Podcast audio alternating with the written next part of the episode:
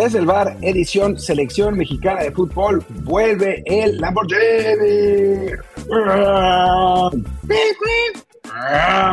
El Lamborghini vuelve a jugar contra la selección de Australia en un partido que pues va a ser interesante, creo que va a ser eh, útil para la selección enfrentar a un fútbol distinto, y la verdad mejor que jugar contra Colombia por quinta vez y contra Ecuador por décima vez. Así que creo que es una, una buena experiencia y platicaremos de eso. Yo soy Martín del Palacio y me acompaña un somnoliento Luis Herrera que no durmió bien. Así es, ¿qué tal Martín? ¿Qué tal Barra del Bar y fans de fútbol? Como dice Martín, estoy preparándome para, para un nuevo viaje, así que he dormido muy poquito. Creo que Martín por eso aprovechó para meter ahí el, el, sonido del Lamborghini, porque además dijo que él será esta vez quien edite el programa. Ahora entiendo por qué. Lo, único que quiere es evitar que yo ahí eh, elimine esos, esos ruiditos que está haciendo. Pero bueno, como siempre les digo, síguenos en Apple Podcasts, Spotify y muchísimas aplicaciones más. Por favor, déjenos también un review con comentario. El review, por supuesto, de cinco estrellas. Y también hay que decir un review un poquito más... Eh, a ver, les voy a contar, les voy a dar el review de ayer y ya ustedes me dirán qué opinan. Aún no voy a poner quién lo, quién lo puso, solamente dice, la regaron porque anunciaron el podcast con la imagen de GP Fans. Seguramente Martín andaba pedo. Eso dice el review. Eso es lo que dice el review. Yo dije, caray, nos haremos equivocado, pero no. El podcast, el episodio de ayer, salió con el logo normal, con todo lo habitual, los, tonos de la, de la, página. Y ya me fijé que en el, en el post de Instagram, que de hecho publica nuestra agencia Football, no nosotros, sale Marcelo Flores con la playera del Arsenal, que por supuesto es roja y blanco, colores similares a los de GP Fans. Entonces creo que quien estaba pedo, pues no era Martín, porque entrada él no hizo la publicidad, y tampoco yo, sino nuestro compañero aquí que dejó el review, que bueno, vamos a proteger su identidad, no vamos a poner aquí quién es, pero sabemos quién es.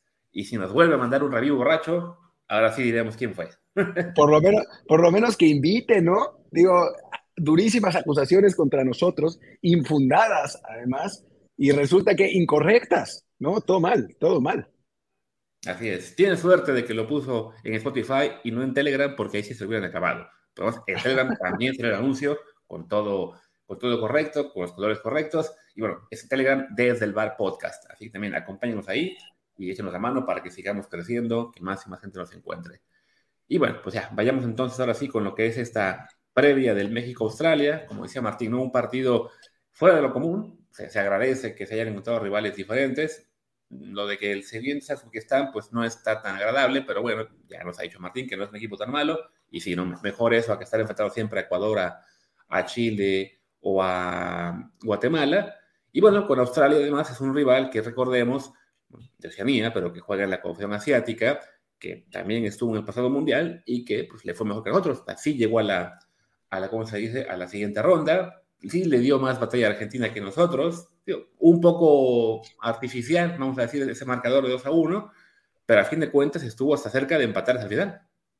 Sí, sí, sí, por, por, puros, por puro corazón más que otra cosa porque la verdad es que Argentina tendría que haber ganado 6 a 0 ese juego, pero bueno, pues desperdiciaron un montón de oportunidades y al final el Dibu sacó una de esas heroicas. Em, después ha tenido una serie de partidos amistosos a Australia donde la verdad es que no le ha ido tan bien eh, y ha jugado bastante mal en general.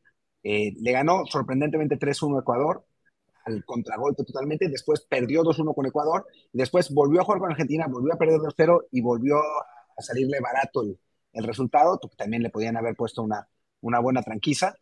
Pero, pero bueno, es un equipo, eso, razonable, ¿no? No, no vamos a, no, no vamos a mentir, ¿no? Es, no es una potencia, ¿no? O sea, hubiera sido mejor jugar contra Japón, que era la idea original, pero bueno, era un, un, un partido acordado en una gira que se iba a hacer a Londres, medio extraña, donde no, sinceramente nadie sabía dónde iba a parar esa lana, entonces decidieron los directivos nuevos quitarla y, y bueno, eh, acordaron este partido contra Australia, también el de Uzbekistán, y son rivales eso, diferentes en un inicio de proceso que también pues, es muy pronto, ¿no? Recordemos que en el proceso anterior se jugó contra Corea, se jugó contra Argelia, eh, se jugó contra Holanda, el inicio de proceso, y no es que eso haya ayudado mucho al final, ¿no? Así que bueno, creo que está bien que se juegue este partido.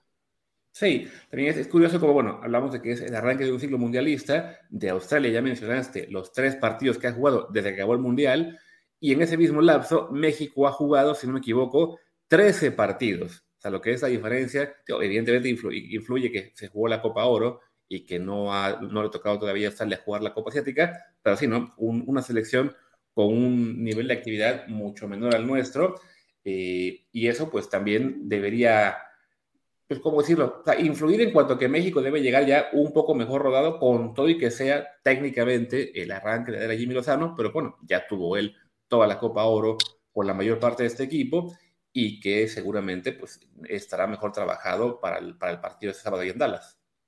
Sí, debería, ¿no? Obviamente hay varios, varios jugadores nuevos, ya sabemos que, hubo cambios en la, en la convocatoria, algunas ausencias, más que por lesión, como suele ser, por cambios de equipo, ¿no? O sea, trataron de, de respetar a los jugadores eh, europeos que cambiaron de, de, equipo y no, no hacerlos viajar otra vez eh, cuando la situación era complicada. Em, pero, pero sí, debería haber una idea más, eh, más trabajada. Y eso, enfrentar a un rival que no sea CONCACAF, porque recordemos que con Lozano se ha jugado solamente partidos contra rivales de CONCACAF, por obvias razones, porque solo dirigió la Copa Oro, pues creo que va a ser útil, ¿no? Eh, vamos a enfrentar a un equipo, pues curtido, la verdad, en ligas europeas, no en las mejores ligas europeas, eso sí hay que decirlo, pero sí es un equipo que esencialmente todos sus jugadores están en Europa. No esencial, sí, todos, el 100%, ¿no? Desde Matthew Ryan, el, no es 100, porque tienen ahí un jugador en el Melbourne ah, City. Es verdad. Defensa Asís Bejic y también un delantero, Michael Duke, no, pero Mitchell Duke, que juega en el fútbol japonés. Pero vaya, son 21 de 23 en el fútbol europeo. Ya quisiéramos en la sección mexicana tener algún día eso, ¿no? 20 jugadores en Europa, además de los que se quedaron fuera de la lista por diferentes razones. Entonces, tío, como dice Martín bien, son muchos europeos, aunque sí, la gran mayoría en, en, en clubes y ligas no de importancia. Tienen, por ejemplo, hay creo que seis en la Liga de Escocia, si no, si no conté mal. Uno, sí, son seis. También tienen por ahí, este, donde está uno más? Uno en Noruega, en el Viking. Hay también, por aquí, ¿qué más encuentro? Varios en la Championship. En la Championship. O sea, está en Inglaterra, hay uno, dos, tres, cuatro, cinco, seis en Inglaterra, pero no estoy seguro de si algunos en la Premier. Todos en la Championship. Todos en la Championship. Sí, porque veía que estaba el Leicester, pero el Leicester descendió, también el, el Boro, también el Charlton, o sea, ninguno en la Premier League. O sea, los que están en equipos, digamos, más destacados sería, pues, los que, los del... El están en la vieja, Aiden O'Neill. La, la, figura, la figura es el portero. Es Matthew Ryan, el capitán que, que, juega en el AZ Alkmaar de, de Holanda. Digo, y fuera de eso, Alessandro Circati, que es un italiano que juega en el Parma, pero seguramente tiene algún antecedente australiano por ahí. Sí, Digo, está eh, un defensa de la Estrella Roja de Belgrado, también están, este, eh, ¿cómo se llama? Hay dos del Sao Paulo alemán, Denis Genrado del, del, Toulouse, es una lista así, ¿no? La verdad, bastante modesta. Lo que la, la figura del portero Matthew Ryan, que además es curioso porque lleva él 81 partidos, según aquí la Wikipedia, y los dos suplentes tienen ambos cero partidos. O sea, este, este es un caso hasta más grave que el de Ochoa en cuanto a un titular indiscutible en la selección. Matthew Ochoa, lo llaman en, en, Australia. Sí, en realidad, viendo, viéndolo así, tienen a un solo jugador en primera división de una liga top, que es eh, este Denis Genro del Toulouse, que además esta temporada lo bajaron al Toulouse 2, así que ni siquiera están jugando en, esa, en, primera en, Francia. Y el resto son jugadores o de ligas menores, como Escocia, o Serbia, o Bélgica, que bueno, no es tan menor, pero, pero tampoco es, top, o de segundas divisiones de, ligas más grandes, ¿no? Un par en San Paulo y en la, Bundesliga 2, los que ya habíamos mencionado. Eh, y Matthew Ryan, ¿no? Que ese, que es el, el, otro. Así que bueno, no es un rival de enorme cuidado, pero es un rival con un estilo que se le suele complicar muchísimo a la selección mexicana, muy físico, que va muy bien por arriba, y que bueno, le acaba de, de poner 3-1 a Ecuador con esos mismas, digamos, utilizando esas mismas características, ¿no? Tirando contragolpes y pelotazos. Así que, pues trabajo nos va a costar. Sí, que también de hecho viendo la lista de juegos que se quedaron fuera, hay unos, son como, como 10 jugadores que, que estuvieron con Ecuador en esos juegos de marzo que no están en esa convocatoria, ¿no? Entonces se ve que también están aprovechando ellos esta gira para, pues sí, para hacer un poco de renovación, para dejar, para empezar a probar jugadores nuevos. También hay muchos que estuvieron contra Argentina en junio, que tampoco van a estar en esta convocatoria. Entonces, bueno, es una lista definitivamente para Australia bastante más experimental y, y, de arranque de proceso de lo que es para la mexicana, en la cual, como decías, ¿no? Más allá de las ausencias por, por el tema europeo, ¿no? De, quienes estaban cambiando de equipo o no, pero bueno, con esa duda, como fue el caso de Artea, que se quedó en su, en su club, también los casos, bueno, de Catito, que sí se movió, el caso también de, de Chucky, de, de quién más, de Luis Chávez, que acaba de llegar a Rusia. O sea, sí es una base mucho más cercana a la mundialista. Aunque dicho esto, quienes jugaron contra Argentina y contra Ecuador, pues tampoco es que fueran mucho mejores los actuales, ¿no? O sea, un jugador del Mohun de la India, varios de la Liga Australiana, eh, del Grasshopper suizo, solo un jugador del Gelas Verona, eh, Aydin Hlustic, eh, que, bueno, es otro de, primera división en Europa, uno del Westerlo holandés, el Sydney FC. Parece esta una mejor lista que la que vieron los aficionados australianos ante Argentina y Ecuador, dentro de todo. Sí, sí, de todos modos, sí es, digamos, un, equipo que por, por nombres y por lo que es donde juega cada uno, sí se ve como un rival relativamente limitado. Hasta sorprende que, que ellos sí hayan llegado a, a octavos de final del Mundial, ¿no? Porque si piensa uno, ¿cómo fregados le hicieron para llegar? Ya luego se pone a pensar, bueno, el grupo en el que estaban, que fue con, con Dinamarca, si no me equivoco, ¿no? Dinamarca, Dinamarca y, Túnez. Y Túnez, bueno, ahí aprovecharon, sorprendieron a Dinamarca y, y avanzaron a la siguiente ronda. Y le ganaron a Túnez en el que yo creo que fue el peor partido del Mundial, un partido horrible, donde los australianos se tiraron atrás y defendieron a, colgados del travesaño contra los tunecinos y ganaron en la única que tuvieron. Sí fue un poco, digamos, afortunada su calificación, pero calificaron, ¿no? Ya hubiéramos querido nosotros.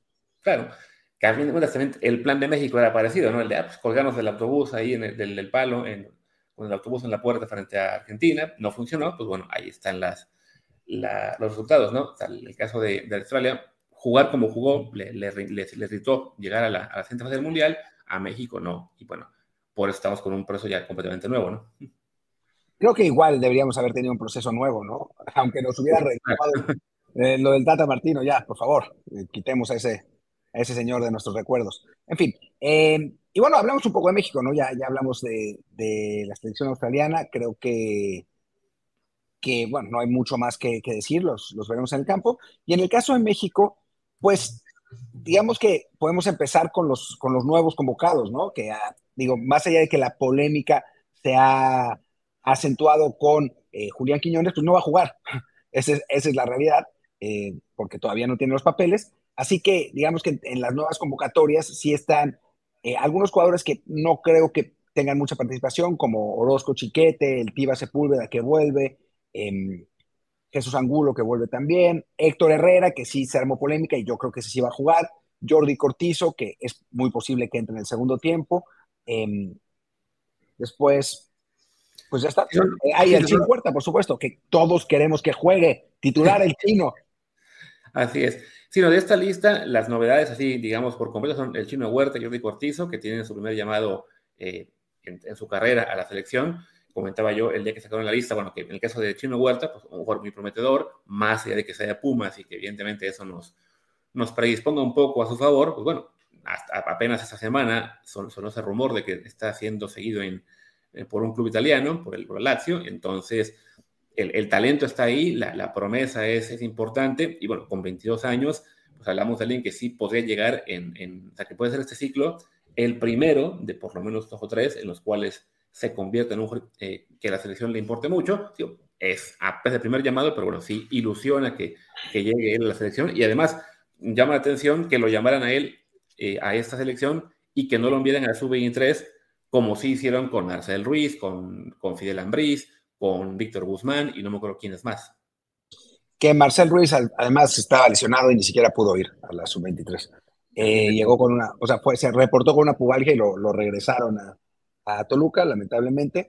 Eh, sí, llama la atención, pero bueno, creo que, que es por su, su participación en, en, la liga, con lo que ha hecho con Pumas en estas, en, en, estas dos temporadas, la temporada pasada y esta, y también que, seamos absolutamente sinceros, y es lo que comentábamos la otra vez, tenemos problemas en los extremos, ¿no? O sea, obviamente nuestros titulares eh, que serán Chucky Lozano y seguramente em, Julián Quiñones, pues esos no son tanto problema, pero detrás ha sido pues un carrusel de jugadores, el Piojo Alvarado, Uriel Antuna, Diego Lainez, Alexis Vega, que no han podido consolidarse, y entonces, pues, ¿por qué no dar la oportunidad a dos jugadores que participan más o menos en esa, bueno, no, no más o menos, en esa zona, a Jordi Cortizo y a, y a César Huerta, que bueno, pueden, pueden, o sea, lo han hecho bien en el campeonato, en el mismo campeonato donde juegan Antuna, Vega, Alvarado, Lainez, etcétera, y entonces pues podrían, podrían funcionar, ¿no?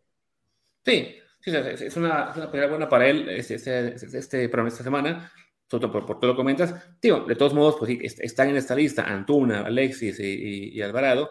Veo poco probable que el chino tenga muchos minutos, en particular ante Australia, pero bueno, sí, él, él tiene la posibilidad.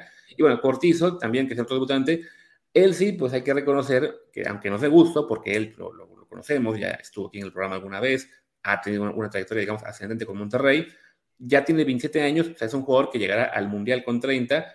Vaya, aunque acabe haciéndose parte de la lista y, y sí, digamos, al llegar al 26, pues por la edad que tiene, sí, su techo resulta mucho más bajo que el que podemos esperar, bueno, o el que nos puede ilusionar, aunque deberíamos aprender a no hacerlo, lo de Huerta, ¿no? Sí, sí, sí. A ver, Cortizo es un, yo no diría que, que un late bloomer, porque ya con Querétaro mostraba maneras. El problema es que para un jugador surgido en un equipo como ese, pues el camino, salvo que la mega rompas en la liga, el camino es más largo, ¿no? O sea, pasó por Querétaro, tuvo que ir a Puebla y de Puebla fue a Monterrey, a Monterrey llegaba como suplente, nadie esperaba mucho de él y de pronto, pues, no, no que explotó porque ha mantenido ese, ese nivel, pero lo ha sabido mostrar en un escenario, en un escenario más grande.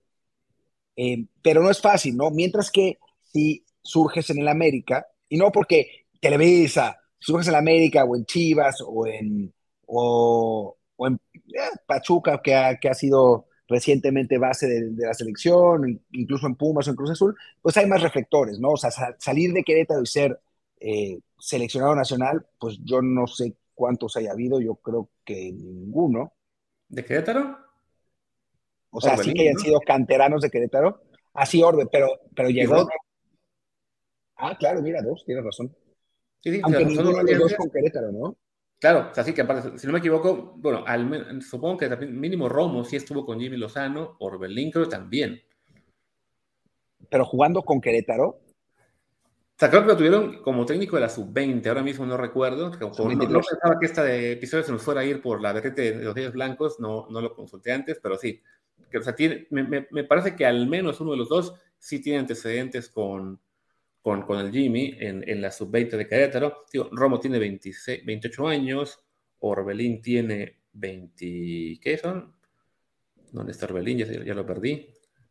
Tiene Por ahí 27. O sea que sí, ambos estaban más o menos del, del, mismo rango. Es factible que hayan coincidido con, con Jaime Lozano en, en la sub-20 del Querétaro. Pero bueno. A lo que, a lo que voy es que ser, ser, seleccionado nacional desde el Querétaro, pues no está fácil, ¿no? Sí, o sea, es, es, complicado.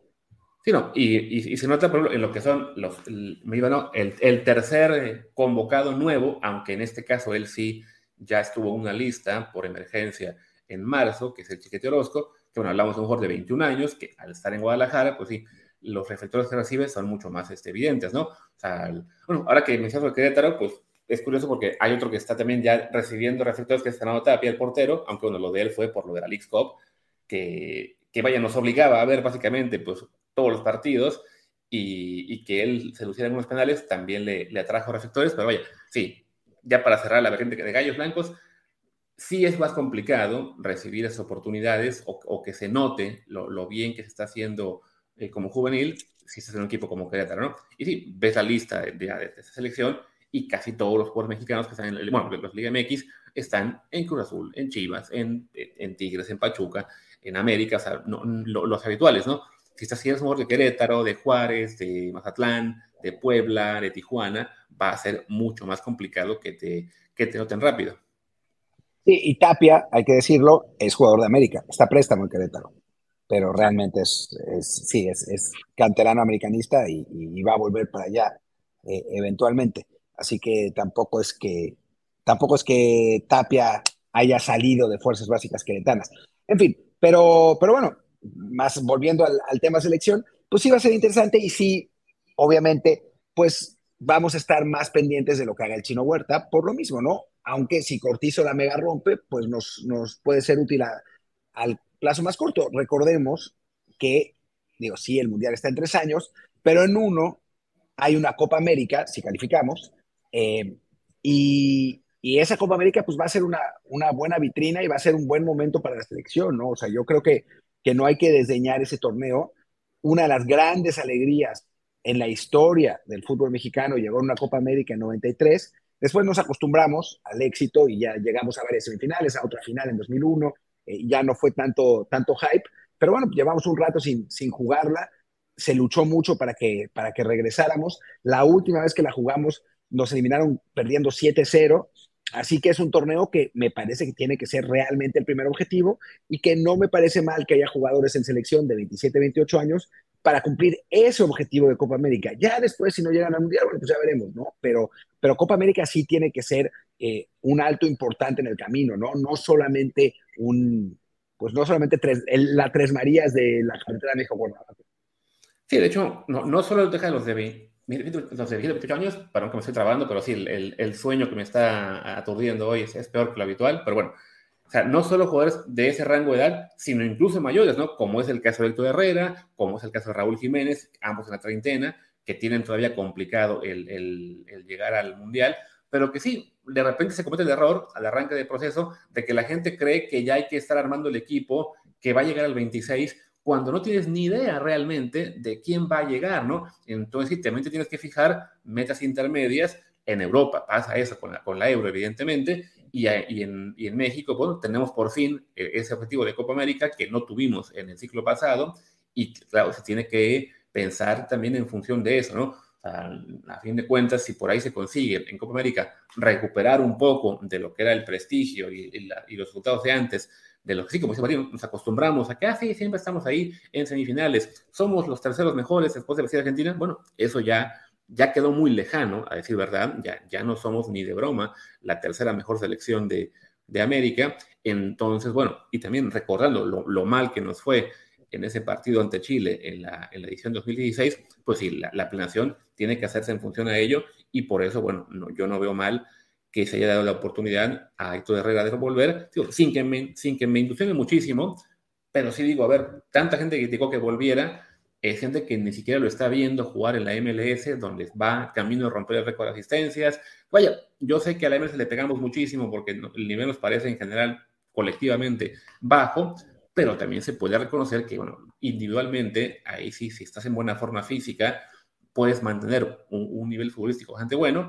y el caso de Héctor es así, ¿no? sí, que nos dejó la mala imagen del Mundial y que llevaba ya como año y medio sin, sin lucir en selección, es cierto, pero la calidad que tiene es, es, innegable, sobre todo recordando que en su posición, en el medio campo, no hay nadie, desafortunadamente, y se vio en la Copa Oro, todos los que juegan como interiores o contenciones no generan nada. Entonces, por, de, juego ofensivo me refiero, entonces por eso evidentemente Jaime Lozano está pensando, bueno, vamos a ver si este jugador que, aunque ya veterano y aunque quizá no llegue al Mundial, pues a corto plazo me puede ayudar todavía. Sí, sin duda. Y eso, vamos a ver qué tal, qué tal lo de Herrera, ¿no?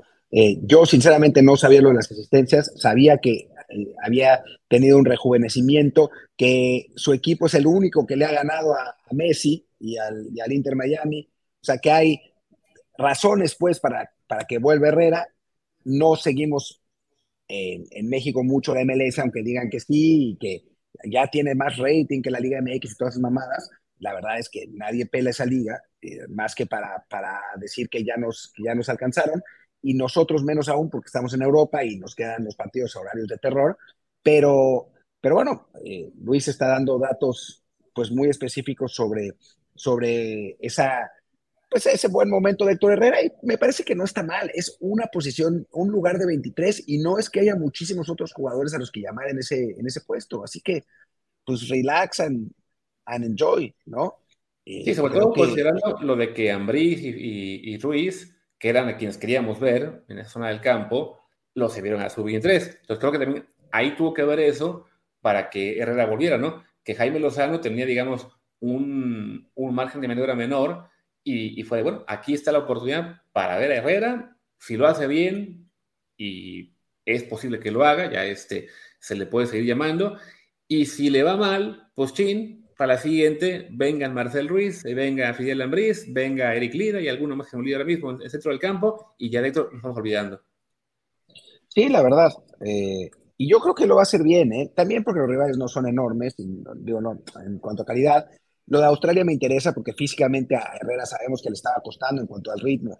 En el Mundial le pasó, así que con los, si algo nos va a dar Australia es ese físico y ese ritmo, así que, que va a ser interesante, aunque por manejo de pelota, pues debe ser el jugador de todos los que están en la cancha con mejor trato de balón, ¿no? Y eso, pues tampoco es, tampoco es poca, eh, poca cosa en un partido así. Ojalá que venga enchufado, ojalá que venga motivado, porque también se le veía ya más desganado al final con la selección, hay que decir la verdad.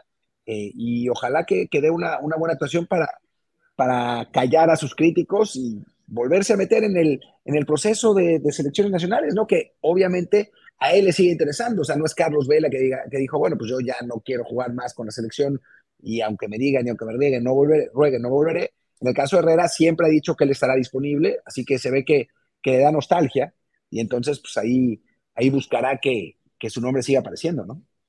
Sí, no, y es, y es respetable a fin de cuentas, ¿no? O sea, cada jugador decide si quiere ya eh, dar un paso al costado, como Juan Guardado, como hace Carlos Vela, o si quiere continuar, y si quiere continuar y tiene la calidad, pues lo, tienen que bajar, ¿no? Mismo caso de Ochoa, ¿no? Que, que gente que lo quiere bajar y dice, bueno, pues él sigue siendo el mejor en su posición, ahí sí, sin discusión. Con Héctor no es tanto que sea eh, tan evidente que sea el mejor, porque sí, su rendimiento con selección ha sido flojo, pero es que el de todos en esa zona del campo ha sido flojo, ¿no? O sea, el único mediocampista eh, que ha destacado en los últimos años con selección, pues fueron, bueno, son dos, Luis Chávez y Eric Sánchez, ambos de características diferentes. Este, Luis Chávez incluso en el último año, después del Mundial, no anduvo tan bien. Y claro, pues uno piensa, bueno, pues si, si ahora mismo no hay quien elimine por completo la necesidad de un Héctor Herrera y Héctor anda jugando relativamente bien en Estados Unidos, pues se le tiene que considerar mientras él quiera estar, ¿no? Como decía Marcelo Bielsa en ese video que una vez compartí en, en, Twitter hace unos días, pues, ¿cómo vamos a estar rechazando a jugadores que juegan gratis por la selección, que tienen la calidad que pueden aportar? O sea, el, es esta pues, tendencia mexicana de, de siempre decir, ¿no? Como este jugador que es el mejor en su posición no rindió, pues que se vaya y venga otro, aunque sea más malo. Sí, es, la verdad es que no, no se entiende, ¿no? Eh, yo realmente creo que tenemos que llevar a los que mejor puedan adaptarse al, sistema del, del, técnico, a los que el técnico considere que, que, pueden funcionar mejor y ya está. Dejar de dejarnos de molestar, ¿no? Y de, de, enojar por, por ese tipo de cosas. Obviamente la discusión sobre quién es mejor y quién no es mejor, pues puede seguir, pero no indignarnos y, y decir que son los, eh, los impuestos por promotores y esas pendejadas que la verdad lo único que hacen es hacernos derramar bidis y demostrar nuestro desconocimiento de cómo funcionan las cosas y a veces de fútbol, ¿no? O sea, había alguien que, que, que, en Twitter el otro día, digo, esto es un caso extremo, pero, pero está divertido, decía que cómo podían seguir llamando a Raúl Jiménez estando Roberto de la Rosa disponible. Y dices, bueno, es el acabose, ¿no? O sea, ya para que alguien eh, prefiera un güey que hoy es suplente del Pachuca sobre el delantero titular del Fulham, nos volvimos todos locos, ¿no? Sí, no, y que además hemos comentado, Tentada de la Rosa, para variar, también lo mandaron a la sub-23, a ese, a ese proceso, digamos, pues que le siguen dando un poco de aire, aunque sea para los panamericanos, pero bueno, recordemos, él ya estuvo en la selección en los últimos meses y pues es un tipo que todavía está muy limitado, ¿no? Que en unos años puede acabar siendo un jugador importante, sí, por, bueno, por la edad que tiene, por características, es, es aún muy joven, puede acabar siendo alguien que, que se consolide más adelante y que y que cuente para la selección, pero pues está todavía muy verde, ¿no? Entonces sí, pero esa, esa urgencia por, por dejar fuera de la selección a jugadores veteranos, sobre todo a jugadores que claramente mucha gente no está viendo jugar, ¿no? O sea, Raúl, de Raúl, lo, lo, lo que el 99% de la gente sabe es que, ah, no ha metido gol. Sí, no ha metido gol, es cierto, y, y puede ser preocupante si tarda mucho más en, en, conseguir un gol con el Fulham, pero las últimas semanas ha jugado bastante bien, parece estar ya recuperado de, de todos los problemas físicos, entonces, no, no, lo puedes dejar fuera, ¿no? Y, se, y se, entiende que, Jaime Lozano lo considere, sobre todo, bueno, ante la escasez que hay de opciones. O sea, están, se ven esta lista, o sea, está Raúl, está Santi y no hay nadie más. O sea, a Funes Mori definitivamente lo borraron, que también se puede ir hacer un poco de controversia con ello, porque Funes Mori para Bahía también anda bien, o andaba bien con el Monterrey después del Mundial, eh, pero fuera de ellos no quedan opciones, ¿no? De la Rosa es un proyecto a futuro, no es el presente de la selección.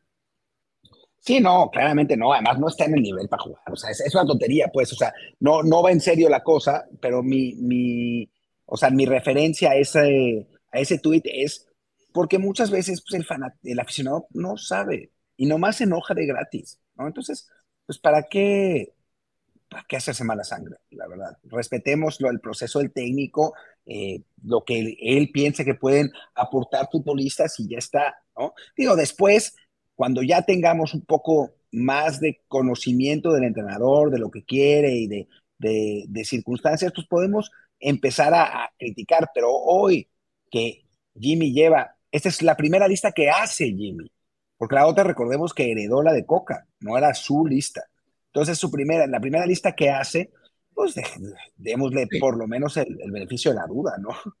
Sí, sobre todo con ese matiz, ¿no? De que es, es, su primera lista y ya era condicionada por un lado, por los europeos que estaban con la posibilidad de cambiar de equipo, entonces que decidieron dejarlos fuera, que me pareció una buena decisión, pero bueno, a fin de cuentas, a Jimmy eso sí le condiciona. Hablamos de seis jugadores que, que se quedaron fuera de la lista por ello, de los cuales pues, varios sí son importantes en, en el once habitual.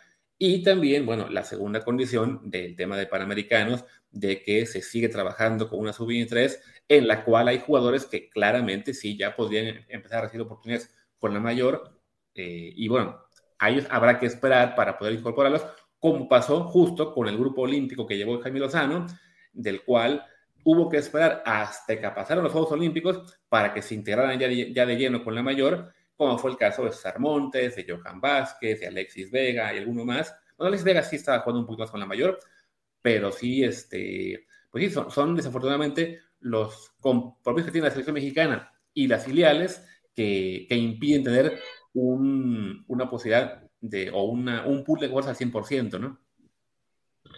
Sí, sí, sí, totalmente. Oye, ¿qué te parece si, digo, ya estamos llegando a los, a los 30 minutos, de hecho ya los pasamos y tú te tienes que ir a hacer mil cosas antes de, caer dormido en un avión. ¿Qué te parece si eh, pues intentamos hablar de, la alineación que podría, que podría presentar Jimmy Lozano contra Australia, ¿no? Sí, de acuerdo. Como dices, ya, yo tengo ya que acabar de empacar e irme de aquí. Así que sí, el 11 probable, suponemos que contra Australia va a presentar, digamos, el 11 base o lo más cercano a lo que él quiere y ya ante Uzbekistán habrá algunos cambios. Eh, estamos grabando esto en viernes por la mañana mexicana, así que todavía no hay filtraciones del 11 inicial. Lo que sabemos es que Santi Jiménez no va a jugar, o al menos no se espera que juegue, porque llegó tocado tras el partido del Feyenoord el fin de semana. De hecho, Santi tuvo que digamos que ahí decide el señor, voy porque voy, aunque ustedes no quieran, porque me a por eso, pero no va a jugar. Así que podemos calcular que titulares seguros, Ochoa y Raúl Jiménez. Sí, eh, pero bueno, creo que hay otros que seguramente serán titulares, como Johan Vázquez, por ejemplo, me parece que va a ser el, el central titular, lo que abre la puerta a que juegue el Tiba Sepúlveda Orozco Chiquete, ¿no? Porque no hay otro central por derecha. Eh, son ellos dos. Bueno, Chiquete juega también por izquierda, ¿no? Sí, yo creo que va a ser el Tiva, porque definitivamente no. Ah, bueno, espera, Edson Álvarez, ayer estaba leyendo eso. Ah, claro, que iba a jugar Edson, por, iba, Edson de central, ¿no? Sí, porque no hay gran cosa. Sí, sí, que va, por el, la de la, Copa Oro. Entonces podemos esperar que sean Edson con, con Johan, con Gallardo por izquierda también, como, como el otro titular fijo. Y por derecha, Está interesante la disyuntiva entre Kevin Álvarez y Julián Araujo. Yo supongo que, va a ir con Julián Araujo, pero creo que ahí está muy peleado. es de los puestos en los que es complicado elegir. Sí, y eso que no está Jorge Sánchez. Eh, Julián también tiene, eh, hizo todo el viaje. No sé si van a dejar descansar a los jugadores que van a Europa antes o, más, porque tienen que hacer todo ese viaje de regreso. En ese caso tendría lógica que, que jugara Julián, pero de acuerdo, está, está muy cerrada la cosa, ¿no? Sí, pero bueno, sí, digamos que Julián, pensando en eso, ¿no? En que le van a dar este partido a Kevin, el de, el de Uzbekistán, y así Julián incluso podía viajar antes de regreso a España. Luego en el medio campo, pues supongo que Héctor iba a jugar, que va a jugar. viendo la lista, yo creo que los lógicos son Héctor Herrera, Luis Romo y Eric Sánchez. O Orbelín Pineda jugando en la posición, o sea, si quiere jugar con, con un mediocampista un poco más adelantado, pero sí, esos tres. Digo, recordemos que eh, Jimmy Lozano quería usar a Córdoba en la Copa Oro, pero se lesionó y no pudo estar. Ahora está de regreso, así que quizás lo, lo, lo utilice también. No sé si de inicio y no sé cuál sea el enfoque. O sea, si, si quiere más solidez, pues sí irá con esos tres, con Herrera, Romo y Sánchez. Si quiere un poco más de, ataque, pues jugará quizá Orbelín o, Córdoba, pero no, no va a cambiar. A, a, los dos primeros estoy seguro que no los va a cambiar. Herrera y Romo ahí van a estar que además en un partido tan físico tiene lógica que son dos de los jugadores más imponentes físicamente que tenemos. Sí, yo creo que va a jugar Eric como el tercero, porque tuvo él sí una, una buena Copa Oro, era parte de los que estaban, eh, ¿cómo se dice? Eh, jugando regularmente, entrando de cambio o como titular, entonces sí, este, lo, veo a él como titular fijo, y a Orbelín lo veo parte del, del de adelante, ¿no? Sobre todo por la, por la falta de opciones, este, creo que Orbelín en este momento está un poquito adelante. Entonces, sospecho que vamos a ver a Orbelín, a Antuna y a Raúl Jiménez. Sí, a ver qué es lo que quiere esos tres de adelante, ¿no? Contra un equipo como Australia que te va a ganar los centros, o sea, me parece que tendría menos lógica que jugar Antuna, porque pues, si va a desbordar y centrar, va a ser, va a ser complicado. Orbelín tiene mucho sentido jugando, metiéndose en diagonal eh, para buscar combinaciones con, con Raúl. Eh, y por el lado derecho, digo, seguramente será Antuna, porque lo ha usado muchísimo, pero para mí tendría sentido, más sentido que fueran Alvarado Huerta. Huerta no va a ser, pero que fuera Alvarado, por más que pues, ustedes ya saben que mi opinión del Piojo no es, no es maravillosa, pero no es un jugador de eh, vertical y de desborde como si lo es Antuna, que me parece que para un partido como este es menos útil. Así es. Y bueno, creo que ya pues no, queda mucho más que decir en este episodio, también porque yo ya tengo que irme a, a, a acabar la maleta. Tan es así que Martín va a ser quien edite este programa, así que si no te molesta, mano, pues despidamos una vez, ¿no? Despidamos. Yo soy Martín del Palacio, mi Twitter es arroba martín de ELP. Yo soy Luis Herrera, el mío es Luis RHA, el del programa es Desde el Bar POD, Desde el Bar Pod. Pues muchas gracias y ya nos escuchamos seguramente el lunes con el comentario de este partido y la previa del Uzbekistán. Y no comenten borrachos. Tampoco hagan eso, por cierto. Ni dormidos como yo, que hoy sí sé que seguramente habrá sido más complicado entender algunas veces. Pero bueno, prometo que mejoraré para el siguiente episodio. Quizá. Chao. chao. No encuentro la pestaña.